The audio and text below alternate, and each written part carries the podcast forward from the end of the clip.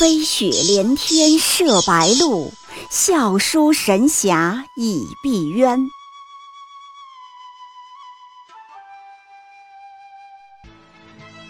如果说古龙的小说像冰水，越喝越觉得心寒，写透了人情凉薄，那么金庸的小说就像烈酒，起初苦涩艰深，入口醇厚，回味无穷。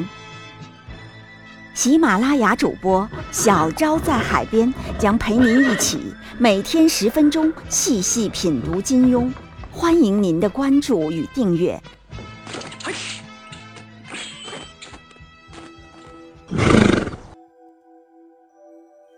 第十七集，从耶律齐看郭芙阴影下的中年赘婿。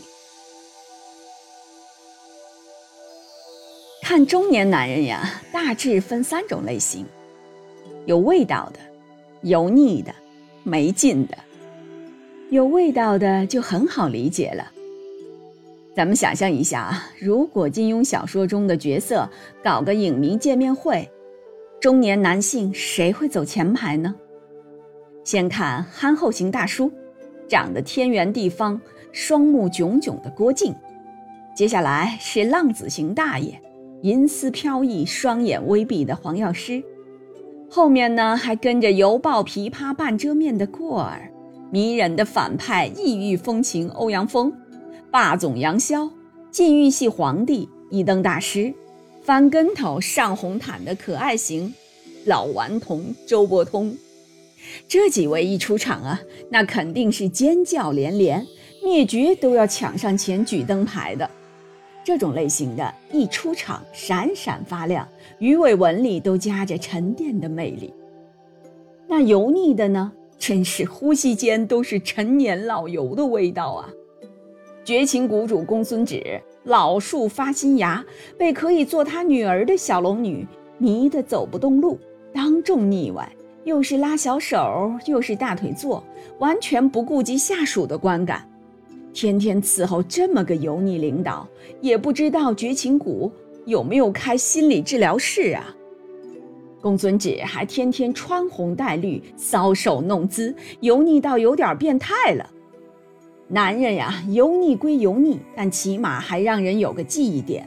那些一眼看去就感觉活得特没劲的，才是真平庸。有的男人啊，一到中年就失去光芒，家庭出游的作用永远只是背包，袜子破了一年都没人发现，老婆直接变成了室友，儿女直接变成了债主。连心理医生听完他的苦闷倾诉都会瞌睡连连，这就是《神雕》里的耶律齐的中年状态。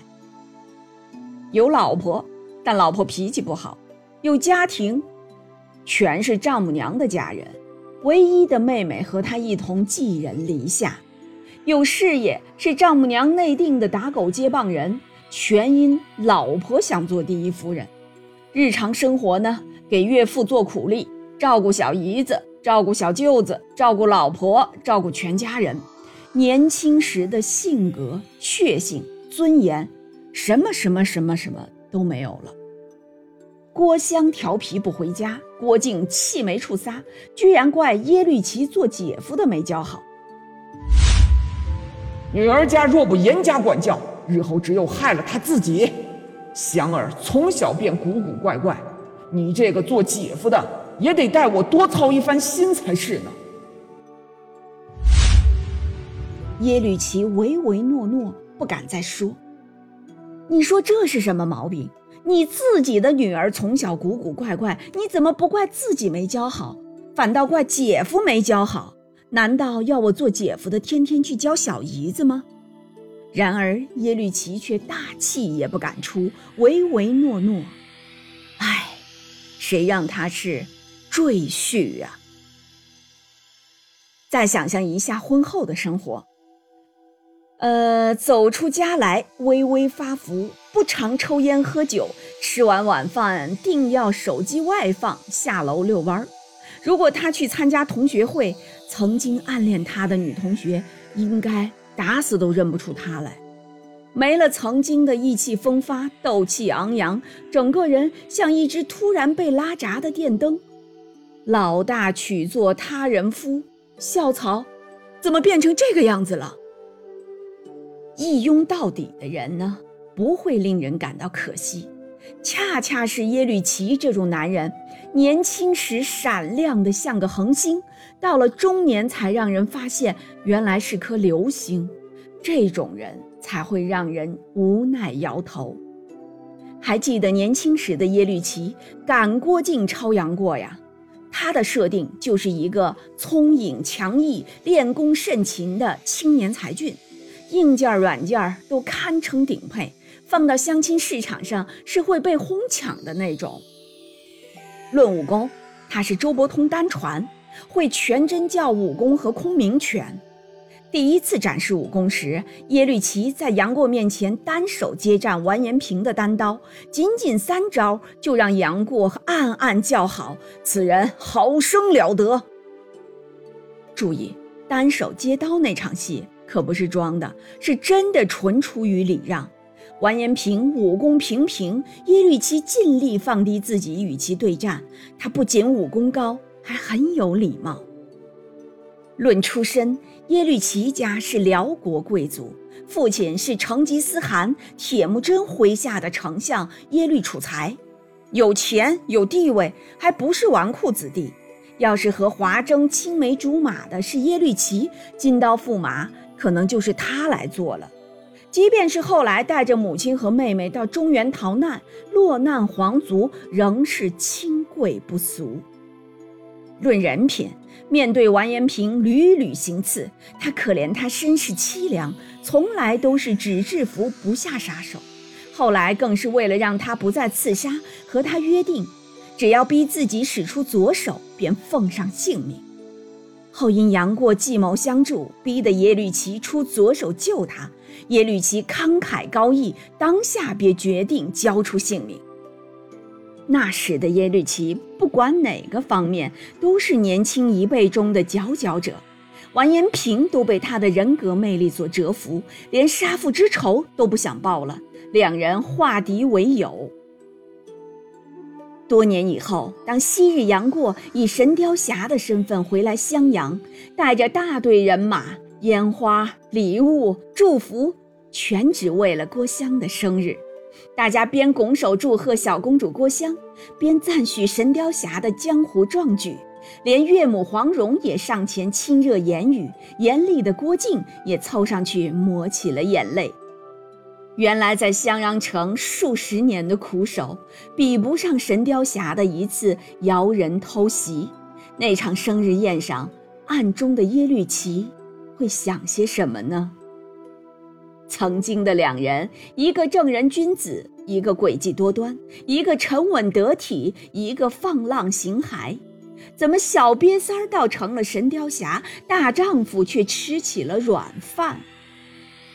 还记得二十多岁那年，诡计多端的杨过轻薄完颜平后，又给他出馊主意，夺取耶律齐性命。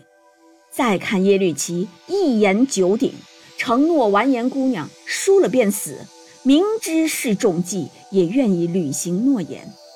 那是耶律齐最好的时光，大丈夫顶天立地。往后做神雕侠的，应该是他自己呀。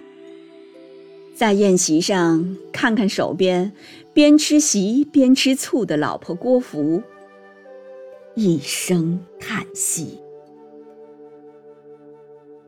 耶律齐自己人格魅力的丧失，大概是从进了郭家的门开始。带着母亲和妹妹逃难到中原的耶律齐，遇到正在找郭襄的黄蓉一家，一来一去就和郭芙看对了眼。倒插门进郭家是压力很大的，上有五绝之一黄药师爷爷，还有岳父郭靖大侠，丈母娘黄蓉。进武学世家做赘婿，一辈子都会被压制；娶的老婆呢，又是蛮横出了名的草包郭芙，不讲道理，还爱惹事。没结婚之前，陆无双就说过：“你喜欢他，以后有你的苦头吃。”下面呢，还有一个小姨子郭襄，外号小东邪，青春期的孩子总是特别叛逆，敢爱敢恨，还敢离家出走。就连叛逆期的小姨子闹脾气，郭靖的棒子都能弯一大圈儿打到老实姐夫身上，耶律齐也只能把头埋到桌子下面不吱声。如果给郭家搞个家庭地位排序，倒数第二的是没有存在感的郭破虏，倒数第一，肯定就是耶律齐。其实耶律齐真是什么也不干，净吃软饭了吗？真的没有，苦力他干了，帮岳父杀敌，守护襄阳城，事业他也搞了。选丐帮帮主时，他志在必得，争做天下第一帮的帮主。家庭他也顾了，郭襄、郭芙回家晚了，都是他一个人出去找，又主外又主内，家事无大小，一切都有他，所以他表现出来的闷和怂。就让人觉得特别可惜。要我说，耶律齐还是应该留点时间给自己，爱好什么不重要，主要是要有激情。比如呢，把遛弯儿改成跑酷，没事儿再参加下襄阳城的健美赛，不好去当选手了，就算当个评委也可以呀。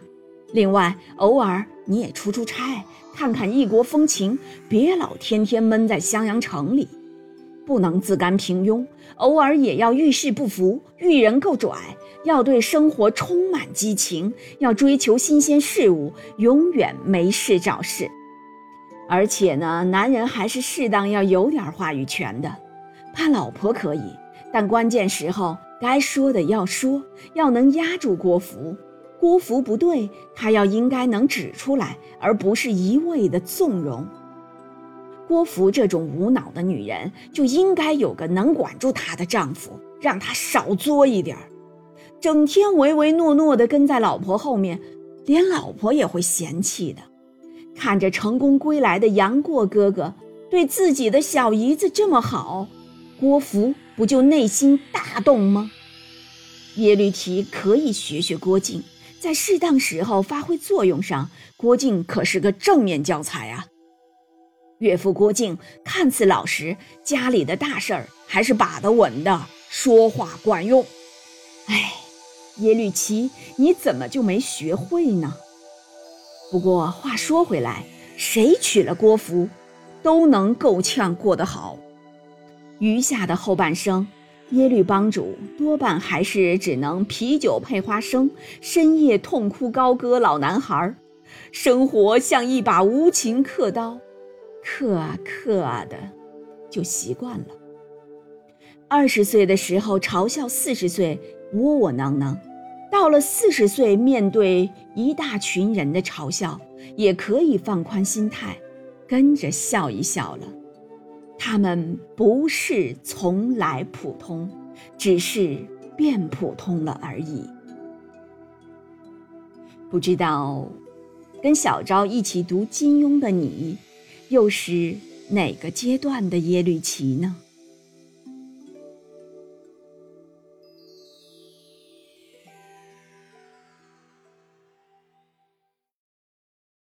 喜马拉雅主播小昭在海边。将陪您一起每天十分钟细细品读金庸，欢迎您的关注与订阅，每晚八点更新一集，不见不散。